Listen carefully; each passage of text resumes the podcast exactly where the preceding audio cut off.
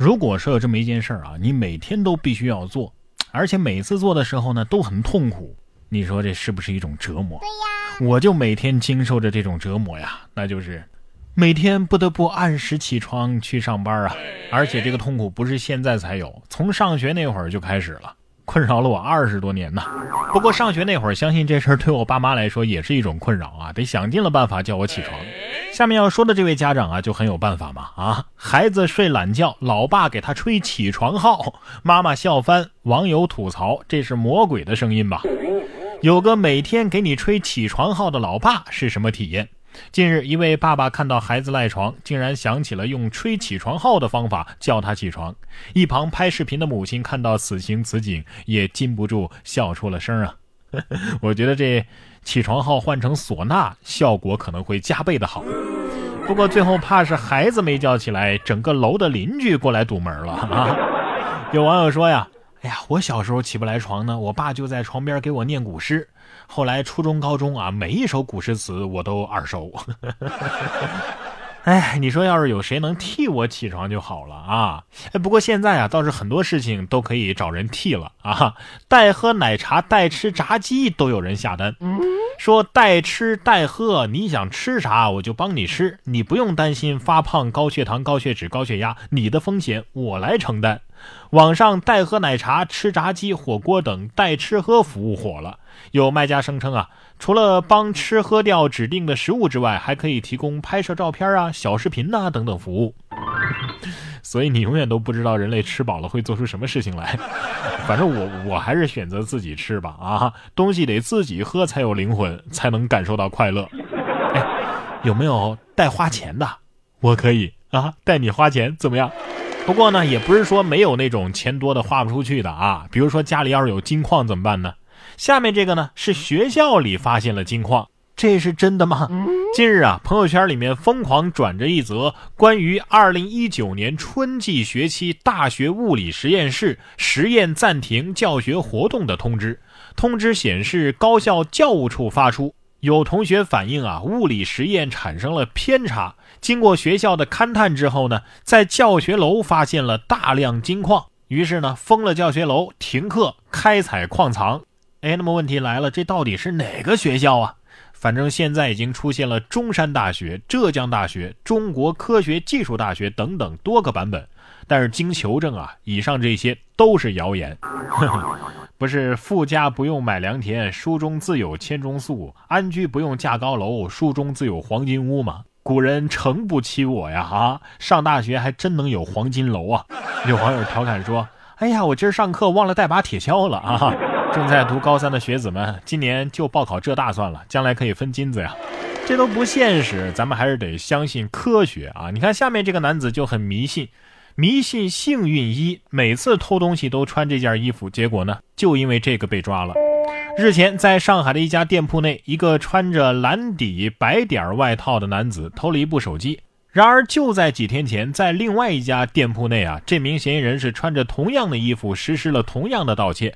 于是，凭借这身衣服，警方抓捕了嫌疑男子。他是这么说的：“呃，因为有一次穿这个衣服偷东西之后啊，没有被发现，所以就一直穿着这件幸运衣作案。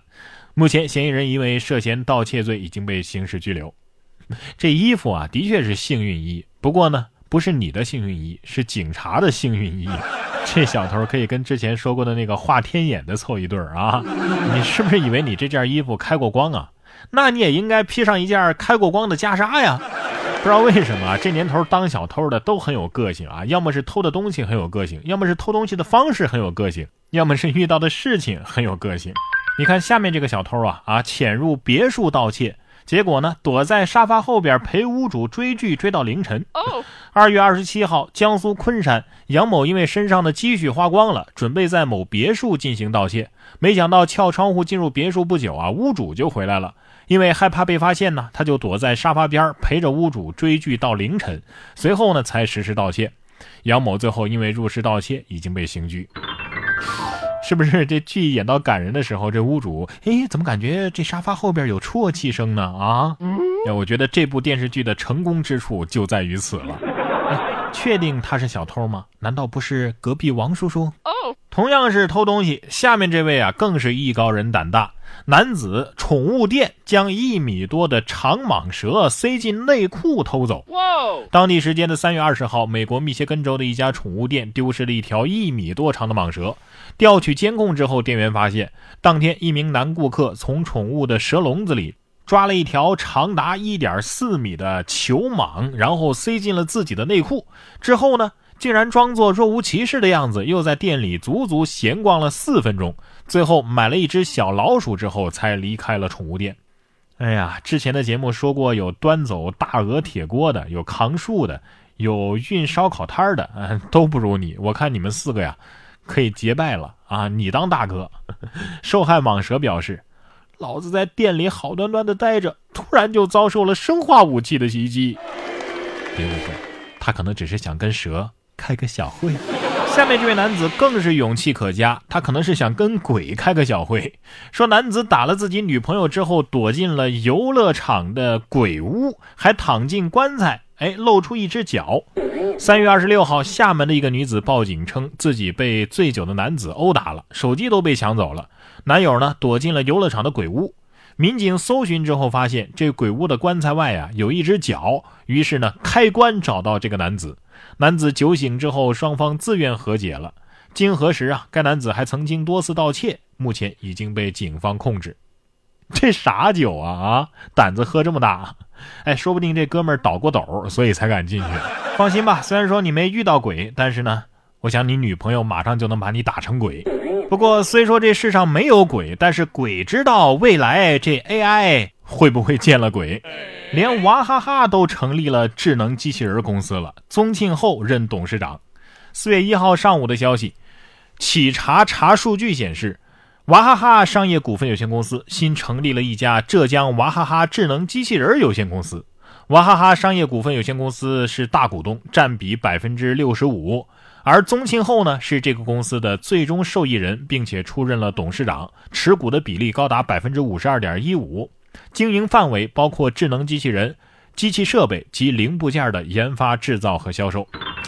现在我知道了，原来那王力宏的《A I I》这首歌啊是提前写给娃哈哈公司的呀！啊，不愧是娃哈哈的代言人啊！哎，这个智能机器人学会的第一首歌肯定是。哇哈哈哇哈哈，每个人脸上都笑开颜，是吧？然后学会的第一个技能是给你喂 AD 钙奶。不是，如果我在这个机器人面前哈哈大笑一下，他会不会以为我在叫他呢？